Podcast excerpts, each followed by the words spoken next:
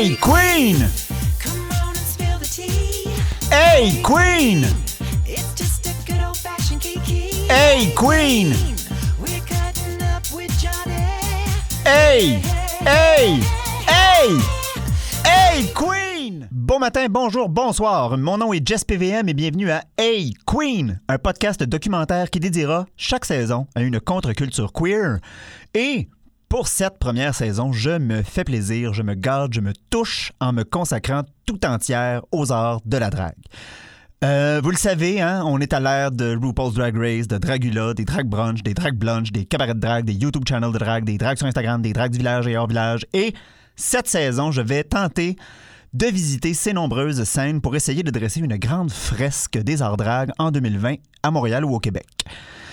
Euh, de la personnification de célébrités en passant par le gender bending, du lip sync au théâtre, du campy au gore, je vous invite à explorer avec moi l'univers des drag queens, drag kings, drag things, drag queer, shapeshifters de Montréal. Good gods, I love drag.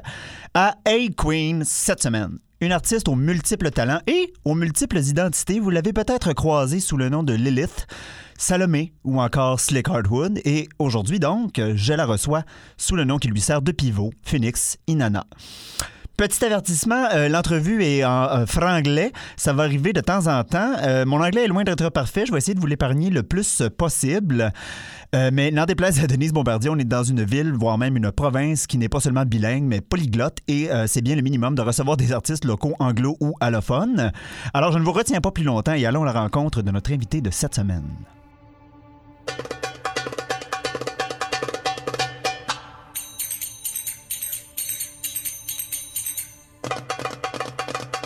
Phoenix Inanna, bonsoir. Hi, good evening. I'm so excited to be here. Thank you. La première fois que j'ai pensé à faire cette entrevue-là, euh, j'avais un peu de la misère à te présenter parce que la première fois que je t'ai vu, c'était dans un drag cabaret, c'était Coven, le show mensuel de Selma God, et tu étais dans un, euh, de la tête aux pieds, tu étais dans un make-up de lézard. Mm-hmm. Super bon numéro. Ensuite, je t'ai vu, c'était, c'était un événement bénéfice. The A, the ACCM euh, Drag Brunch. that's right. Last Oh, Pride. Yeah. Et tu n'étais pas Phoenix Inanna. Tu étais un drag king, Slick Hardwood. Slick Hardwood. tu as fait deux numéros. Tu es passé de Tim Burton sur les stéroïdes, euh, Clown Realness à Austin Power. Je me rappelle de ça, c'était super bon. Euh, je t'ai vu quelques fois ensuite. euh, quelques fois. Ensuite, je t'ai revu la semaine dernière. On va en reparler, mais euh, je t'ai vu dans Eat, Play, Motherland Love. Motherland Love, pardon. La, la semaine dernière. Yes, for Lux Magna 2020. Exactly. Donc, ma première question, comment tu t'identifies en tant qu'artiste? Quel genre d'artiste es-tu?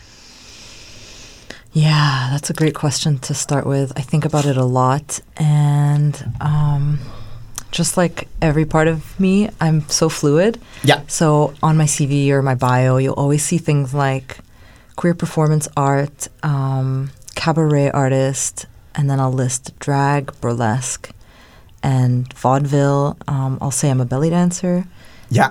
but I also do like poetry, sort of, and mm, singing and dancing. I'll, Right. I'll be hired for kind of random arts. So Je t'ai vu dans un vidéo, euh, c'était un trailer vidéo pour un album. It was a black soap Yeah. video for uh, Wally, Wally Exactly. Youssef from Nomadic Massive. C'était super bon. Allez voir ça. Je sais que tu walk Sex Siren Sex Siren, yeah. every once in a while. I walk the balls, yeah. Yeah. I'm part of uh, a Kiki house here called Sankofa, which means Yeah. go back and get it.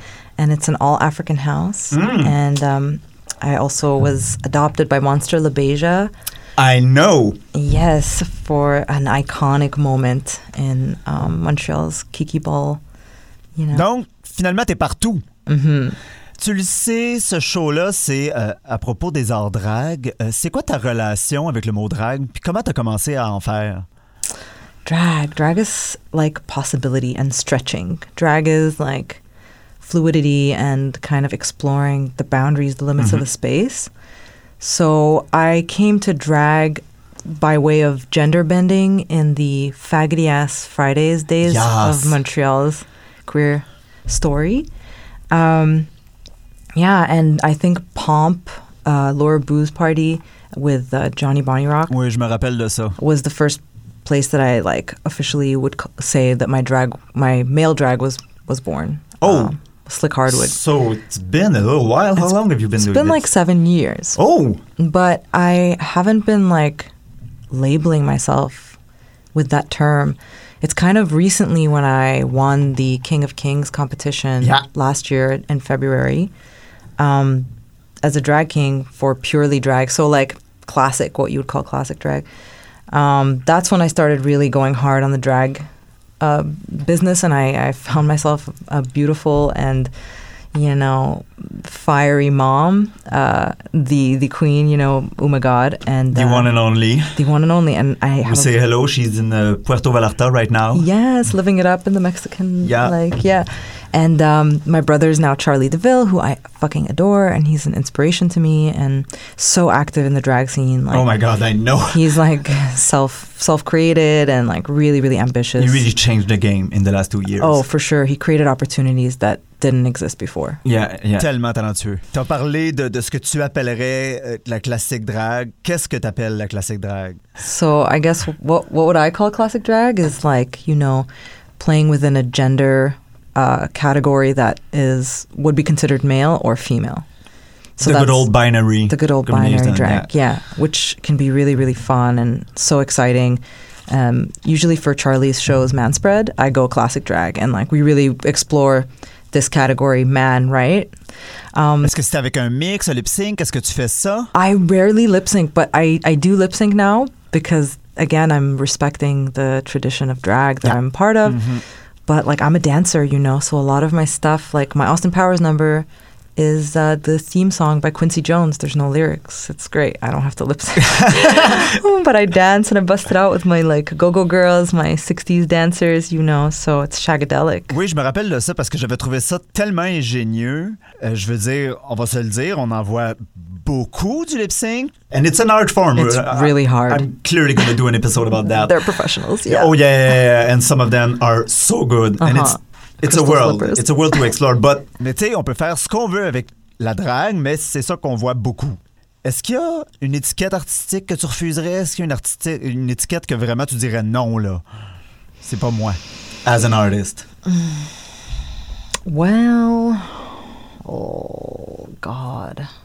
No, I guess I wouldn't refuse a label, but I do feel uncomfortable occupying space in the burlesque world in Montreal. I've always felt kind of on the fringes of that because of the way that it's been kind of it's just like very whitewashed, I find, and uh, there isn't enough kind of un, a variety or understanding of like the roots of burlesque and like how it used to exist and what it used to mean. So I don't know. I guess that one has I have a particularly funny feeling about. J'allais dire, je comprends ce que tu veux dire, mais c'est sûr que je le vis pas de la même façon que toi. Mais c'est quelque chose que je veux dire qu'il faut acknowledge. um, Like I use nudity in my numbers a lot. oh yeah, And so that's I think what the basis of my burlesque. Ouais, c'est ça, j'allais te demander, dans le fond, est-ce que ton corps est ta toile? Definitely because your body is so present in everything you do. Exactly. My body is extremely present, and my connection with the audience is also something that is a signature part of what I do and how I naturally roll as an artist. Yeah, and, and I use nudity sometimes like in the traditional kind of like I would say performance art Uh-huh. way, which is like for like kind of shock or um, conceptual rather than for like titil- titillation, which is a different orientation that I fully enjoy and I'm really really good at. yeah, oh, yes you are. but uh, but some of my like the use of nudity is definitely like something that I think about like in Une Lilith. de tes personas. Mhm. I appear on stage fully naked and I stay naked. Like there's no tease. That's not my intention. yeah, yeah. Et tu le fais vraiment très bien parce que tu as ce qu'on appelle en anglais a gravitas. On sent vraiment que, que tu es complètement dans un autre univers. Tu sais, on en a parlé un peu tantôt off the mic. Euh, tu es, complètement ailleurs. Tu es vraiment en transe. An altered state for sure. Est-ce que il y a une grosse différence entre Phoenix sur scène et Phoenix hors scène, dans la vie ordinaire?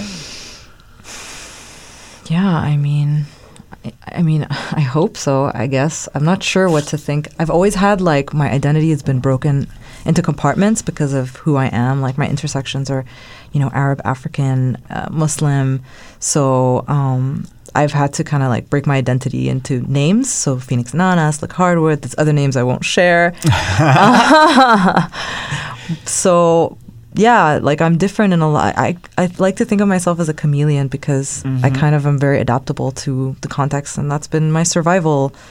So um, there is a difference, but I do stay kind of true, and I think it's complicated when people fall in love with your persona, Yeah. and then there isn't room for you. Yeah. Oui, euh, j'en ai fait un peu l'expérience euh, euh, avec le dernier podcast parce que j'en parle beaucoup, parce que je parle beaucoup de moi sur le podcast. Est-ce que tu trouves que des fois les gens euh, t'approchent comme s'ils te connaissaient déjà? hmm Euh, je veux pas dire qu'ils sont rudes, mais est-ce qu'ils sont un peu invasifs? Definitely, I definitely receive a lot of people's uh, assumptions, feedbacks, projections, um, whatever. And being the person that I am, I kind of hold maybe more than I need to. Um, so yeah, dealing with the audience is totally a thing. Like I've, I've learned that you know, being a performer, a performer of color in mostly white spaces, um, I have to think about safety in my in my work. Yeah. And I think about safety for myself as I'm performing on the stage, but also safety in the creation method and safety in the payment process and safety in the treatment. So, like, I need to know that things are going to be beneficial for me Uh-huh. because performing, especially performing your culture for a non, like, for a, a, a, an audience that is not just not your culture, but also the the dominant culture, white culture. You know, Yeah. there's like an absorbing, a, a, consum- a consuming that happens sometimes, and so I'll talk about it later in my um, when I talk about eat, eat, play, motherland, love. But I did think about how to break that consumer gaze a lot.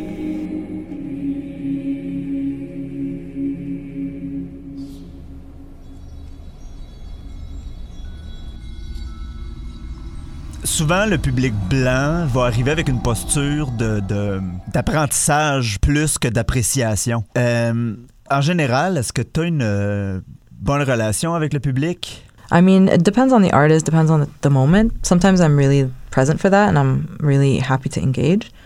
And then other things I'm more like internal and I just want to take my time and then I just go and take my time.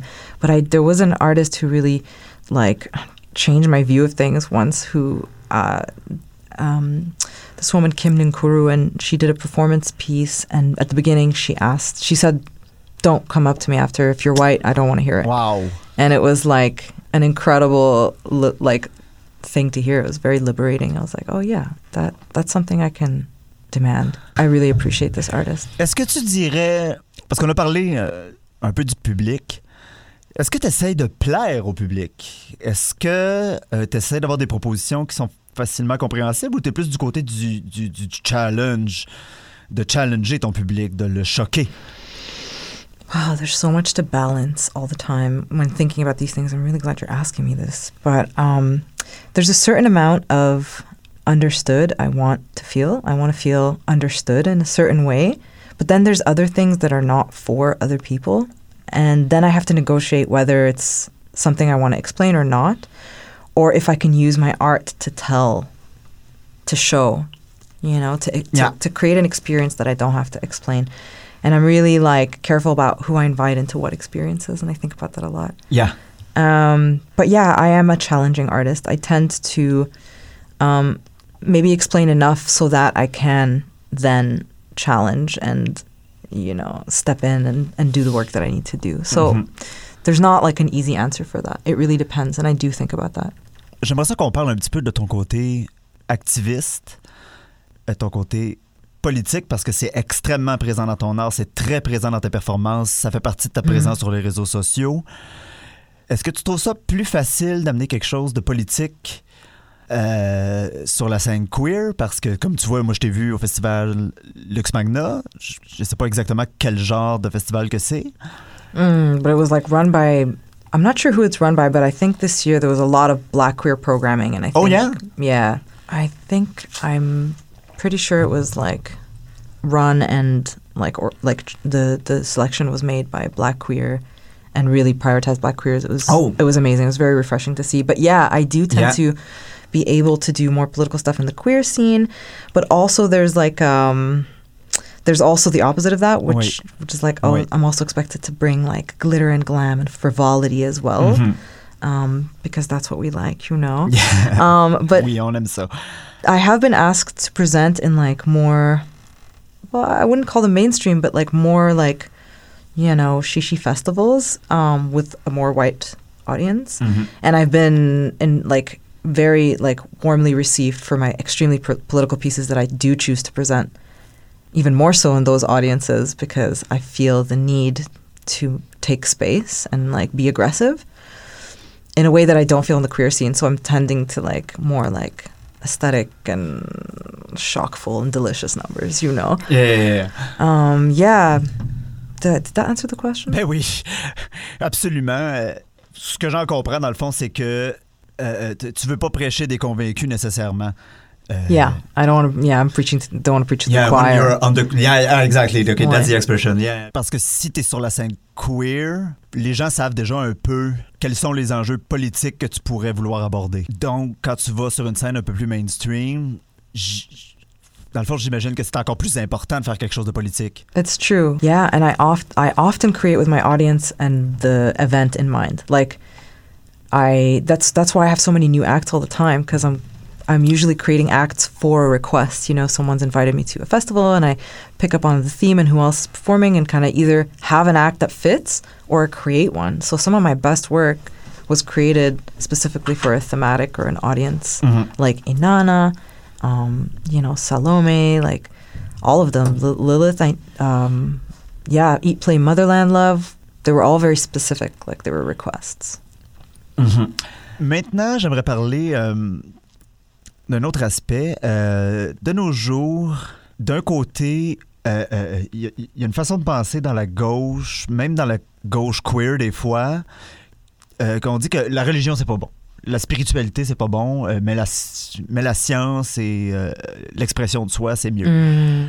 De l'autre côté, on va pas se le cacher, dans la communauté gay, il y a beaucoup d'homonationalisme euh, euh, euh, qui, qui perçoivent la religion comme une menace, qui perçoivent toujours la religion comme quelque chose qui va nécessairement être homophobe. Euh, ce qui est pas vrai, ce qui est de la bullshit, sérieusement. Mais euh, tes ancêtres, euh, ta- ta- ta- ta religion, ta spiritualité, c'est extrêmement présent dans ton œuvre. Est-ce que c'est difficile d'amener la spiritualité dans les milieux queer?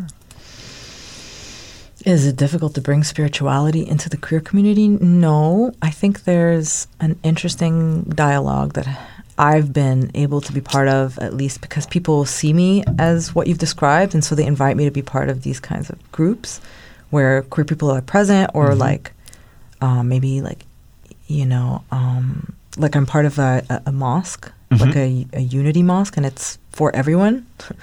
And queers and non-Muslims and whoever.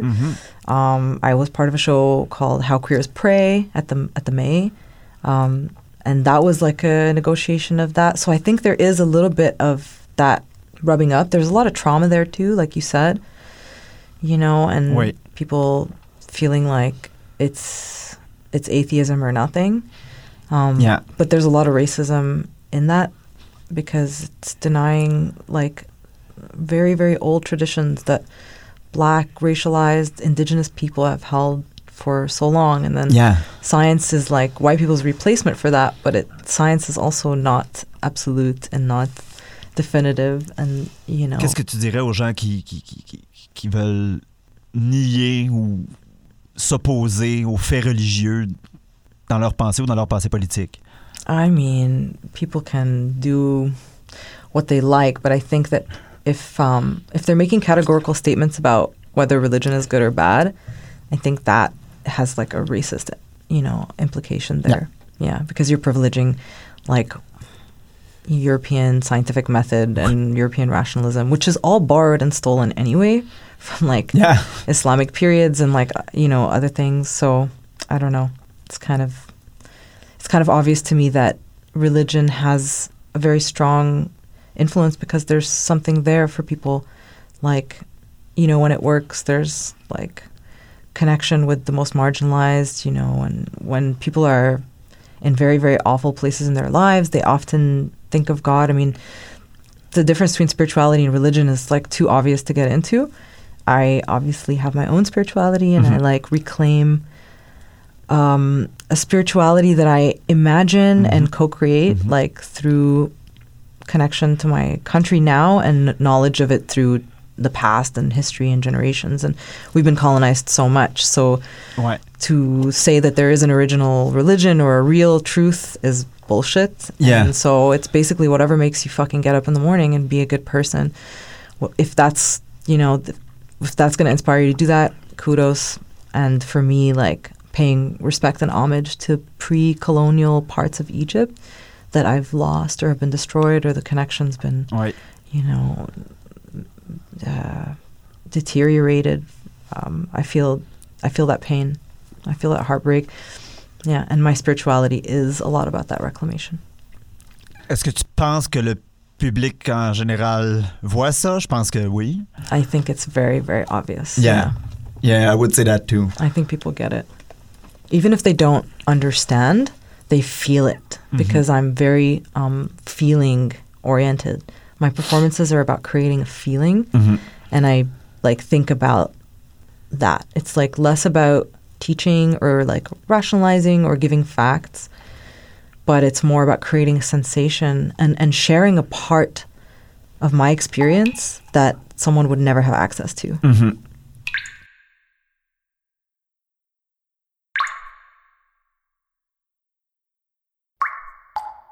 Feed me. I want you to feed me. Feeding is loving. And I want you to love me. Feed me pomegranate seeds, red and ripe, bleeding flesh, ripped raw from tough skin. Feed me pomegranate. A diasporic Donc là, j'aimerais euh, j'aimerais ça parler de ton dernier show, euh, Eat, Play, Motherland, Love, euh, à la Sala Rosa. on, on va aller un petit peu plus en profondeur après, mais est-ce que tu pourrais expliquer en général c'était quoi euh, ton concept, le spectacle? Okay, so I was approached by a contemporary dancer called Winnie Superhova Uh-huh. to do something that would uh, explore food in relationship to our ancestry. And she invited someone uh, called Hanako, who um, we then all three of us collaborated on creating this show, but realizing very quickly that we came from very different levels of engagement with our cultures and with our diaspora. Um, we didn't think that it made sense to then create a like a message that somehow was coherent, but instead we just supported each other in our very separate explorations. So the show ended up being um, three part kind of voyage journey uh, exploring different foods, and my part was spoken word with kind of a soundscape where I was opening pomegranates and emptying the seeds while and then transitioning into a ritual possession and exorcism dance called zar that is folkloric to Egypt and other places that I'll talk about. Um, and yeah, that was my piece. Euh, on, on a parlé euh, du fait que tu amènes beaucoup euh, tes ancêtres avec toi, mais tu as aussi amené tes amis sur scène. Trois d'entre eux. Yeah. I see you smile and I just love that you noticed that. I'm really happy to talk about it. It was um it was like very intuitive and I knew that I had to do it because I was showing a part of Egypt that is spiritual, folkloric, and quite private, intimate for women. So, what it is, Zar is a ritual that came from Ethiopia through Sudan to Egypt and exists in Iran and Iraq as well. Um, and it's basically traveled a lot. yeah, it's an incredible old tradition that like is very African, and um, so it it's um and it's it's endangered because of the way that Islam is settling into Egypt, and it's kind of like a very non-native, let's say, Islam. Um, and it's just changing the landscape, and our identity is being threatened by homogeneity, you know, Yeah. um, and colonial kind of ideas about race and stuff. Anyway, um, so the Zar. So the reason I wanted, I really wanted to do a Zar. I went to Egypt in November and I saw a performance of Zar music, but it was a performance. It wasn't a real Zar, which would be private and women only, uh, except for the musicians. And so I recorded it and I brought it back and I wanted to do it for myself, but I didn't want to perform it for an audience. I wanted to have an experience that people were invited into. So I wanted to create a zar and in- invite people. So I didn't want the audience to consume me in that one directional way. Yeah. So I invited some friends up on the stage and I fed them pomegranates and some tea, made them, and then I kind of smoke cleansed them and I smoke cleansed myself and I smoke cleansed the room with sandalwood. Um, and uh, and then I began to dance, you know, and I tried to Wait. break up those sight lines so that, you know, the audience was on stage and the stage was in the audience and the the the lines were blurred and there was no definite power in the room. I didn't want the power to be outside of me. I wanted the power to come from me. Yeah. That's a, a current of actually all my performances. It's like I I want to feel extremely empowered. Parce que je pense que chaque fois que je t'ai écrit après un de tes spectacles, je te disais toujours la même chose. J'aime tellement la complexité de tes propositions. Puis ce que j'entends en ce moment, c'est exactement ça. Parce que tu amènes quelque chose d'extrêmement privé au public. Uh, uh, you always turn a little. Thank you. Always, I always, made that. always. I made that yes, I know. You told me that uh, of the mic. I, I was like, okay. uh, uh, sewing by hand? By hand. Yeah, we talked about that. That's uh, that, that's a If anyone process. wants to teach me to sew on a machine, please apply. On, on- on va trouver quelqu'un. T'as parlé de tes ancêtres, mais t'amènes aussi tes amis présents. Euh, t'amènes de la bouffe, donc le goût est là. Euh, euh, t'as un look, donc on te voit. Il y a une track, donc on t'écoute. Il y a de l'encens, donc on se sent. Euh, c'est tellement complet. Ça va peut-être son- sonner un peu niaiseux, mais est-ce que c'est quelque chose que tu essayes d'amener, genre un tout? Like a whole. Yeah. Not a whole so. as a trou, mais a whole as a tout entier. Oui, absolument. Yeah, I think that's a really wonderful way to describe it. It's very insightful of you. Um, yeah, I do try to create like an entire world. It's very world, like creating worlds. Yeah, yeah. hmm Euh, comment tu euh, euh, comment tu euh, arrives à créer une scène comme ça Comment tu procèdes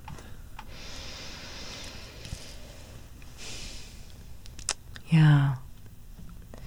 Well, that one was really inspired. That whole performance was really inspired by my trip to Egypt and um, just the the beauty and the pain and of seeing my country, how gorgeous it is, and how much the people are suffering, um, and how much we've lost because of you know European interference, other colonial stuff. You know, like we've been colonized so much. So, and you see it. You see all the the evidence of it. We were buried under trash in Cairo, and you know, pollution's happening even in Luxor.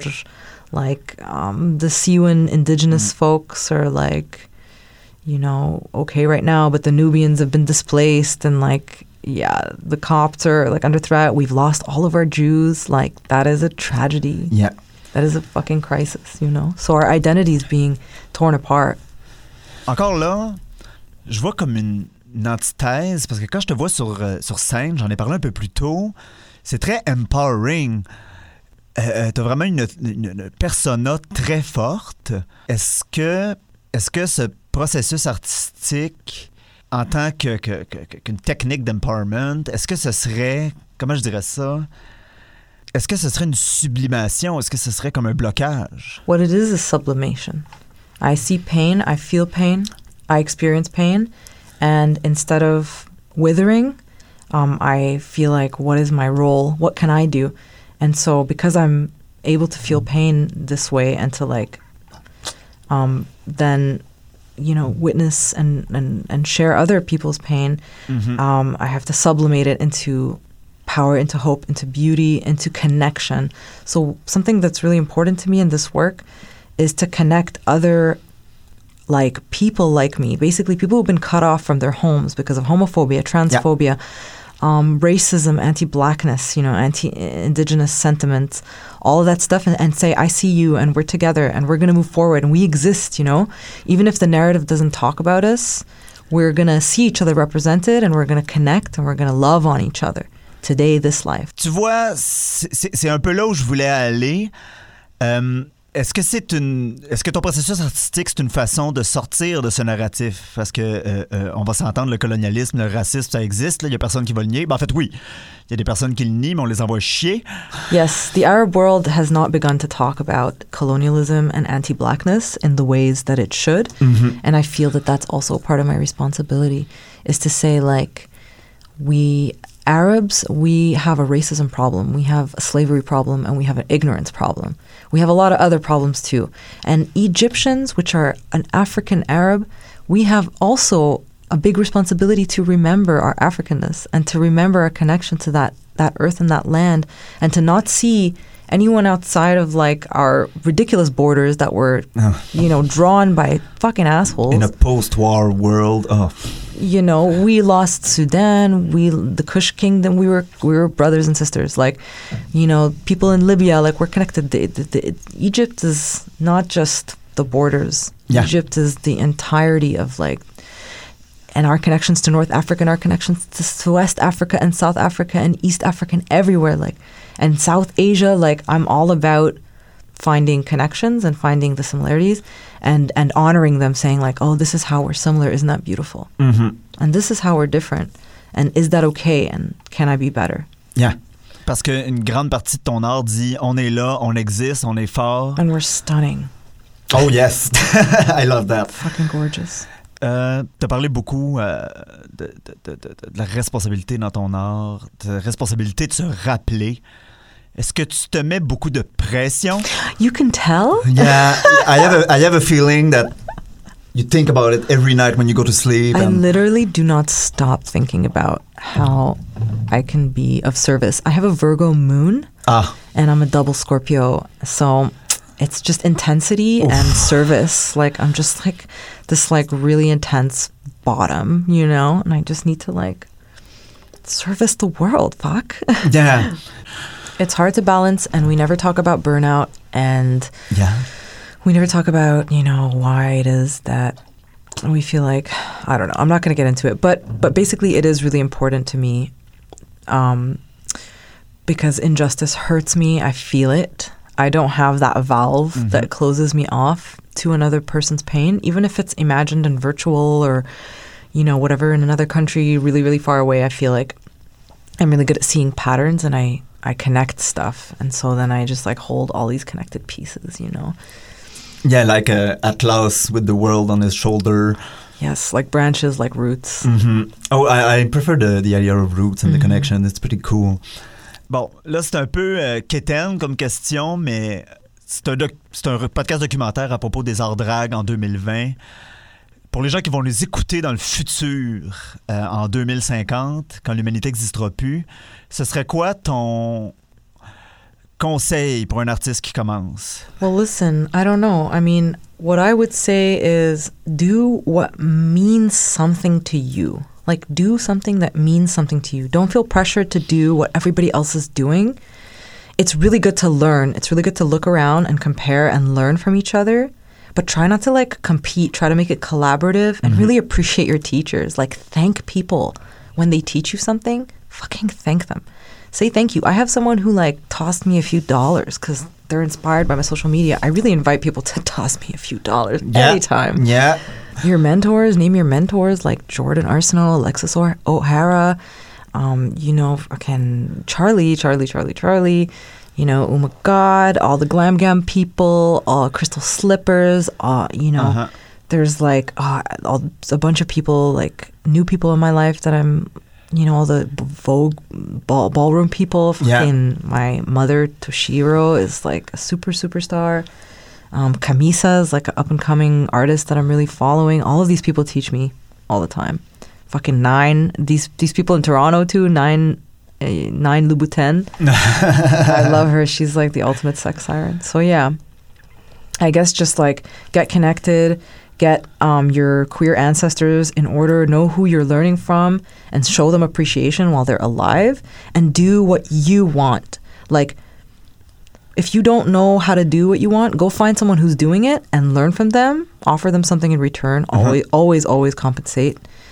Um, and then fucking make that space and do it because um, there's so much more. And Montreal's amazing because there's so much space for us to blur boundaries and do what we want. More than any other city, we get to fuck around and do all kinds of crazy shit. Yeah. So really take that opportunity to like experiment your artist self and like figure out what your voice is and resist the pressure. Resist the pressure to compete. Resist Uh-huh. the pressure to compare. Resist the pressure to go with the flow of whatever people expect from your category, your label. Also bust down labels. Like maybe that's not the best advice, but that's what I'm doing. That's a great advice. Euh, Peut-être euh, une petite pensée pour la scène drague. I wish for drag artists to use the medium of drag to really make people think about how they can change the world. I wish we could remember that artists are divine creatures, divine role, and that not everything has to be super conceptual, but also not everything has to be just like a pop song, you know? Yeah. Or like use the pop song, make it like make us think, make us think, engage with your fucking world, engage with your city, engage with your goddamn indigenous people, you know, engage with people of color, engage with other voices. And like think about yourself. Put it in your in your performances. Um, when we were talking about this episode, uh, you sent me a, a vocal text uh, in which you spoke really candidly about uh, feeling to create in the void sometimes. Um, that's going to be my conclusion. I just want you to know that we see you, we love you, you're an amazing artist, and I, I'm so thankful for having you here tonight. Oh god, thank you so much. It was awesome. it means so much to me. Thank you. Thanks to you. Feed me from the mouths of Egyptians, a worshipful folk, a worshipful folk with God, with God, ever present. Et c'était tout pour notre entrevue cette semaine. J'ose espérer que vous avez aimé découvrir ou redécouvrir l'incomparable Phoenix Sinona. Les artistes drag hein, n'apportent pas seulement une réflexion sur le genre, euh, on l'a vu, c'est toute une culture que Phoenix met en œuvre à travers ses performances. En questionnant et en recréant les traditions qui lui sont chères, elle amène son public au croisement du corps, de l'identité culturelle et de l'identité de genre. Elle nous rappelle aussi que les artistes drag ont quelque chose de divin. Hein? Les drags sont des divinités profanes qui veillent sur la communauté queer et éclairent celle-ci. De performance en performance, ces dieux, déesses, anges ou démons nous rassemblent sur des seuils d'église délaissés par la norme pour nous unir hein, dans une communion, une prière, un cantique crié dans la nuit. Oui, les arts drags sont le sacrifice de l'hétéronormativité et des normes de genre sur l'autel des luttes queer. D'ici à la semaine prochaine, vous pouvez aller suivre, bien sûr, notre invité sur Facebook ou sur Instagram. Je partagerai son compte sur tous les réseaux sociaux qui ont de l'allure. Abonnez-vous à JessPVM, J-E-S-S underscore PVM pour tous les détails. Et bien sûr, n'hésitez pas à partager Hey Queen sur toutes les plateformes et à donner 5 étoiles partout où vous écoutez vos podcasts. Bye les moons! Hey Queen! Hey Queen! It's just a good old fashioned kiki. Hey Queen! We're cutting up with Johnny. Hey! Hey! Hey! Hey Queen!